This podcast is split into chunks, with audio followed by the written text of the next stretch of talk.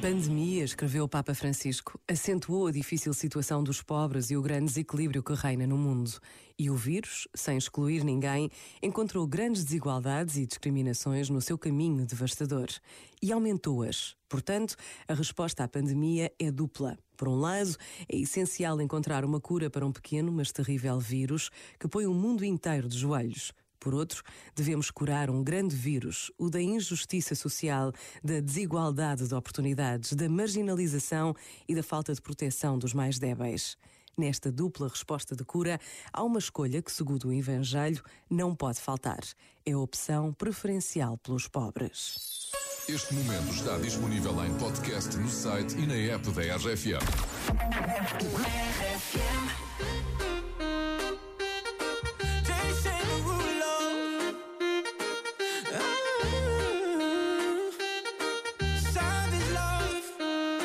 If I woke up without you, I don't know what I would do. Thought I could be single forever till I met you. Usually don't be falling, be falling, falling fast. You got a way of keeping me coming back to back. I just found out the only reason that you loving me was to get back at your ex-lover. But before you leave, usually I would never, would never even care. Baby, I know you're creeping. I feel it in the air.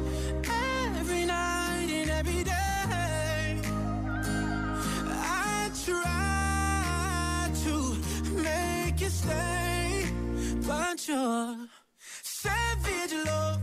Did somebody, did somebody break your heart? Looking like an angel, but you're savage love. When you kiss me, I know you don't get two fucks, but I still want that. Your savage love.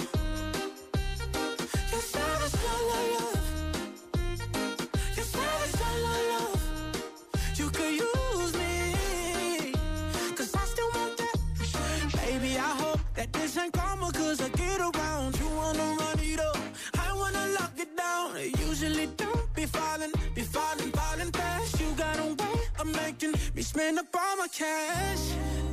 Every night and every day. I try to make you stay, but you're savage love. Did somebody, did somebody break your heart? Looking like an angel, but you're savage love. When you kiss me, I know you don't get two fucks, but I still want that. Your savage love. Your savage love, love, love.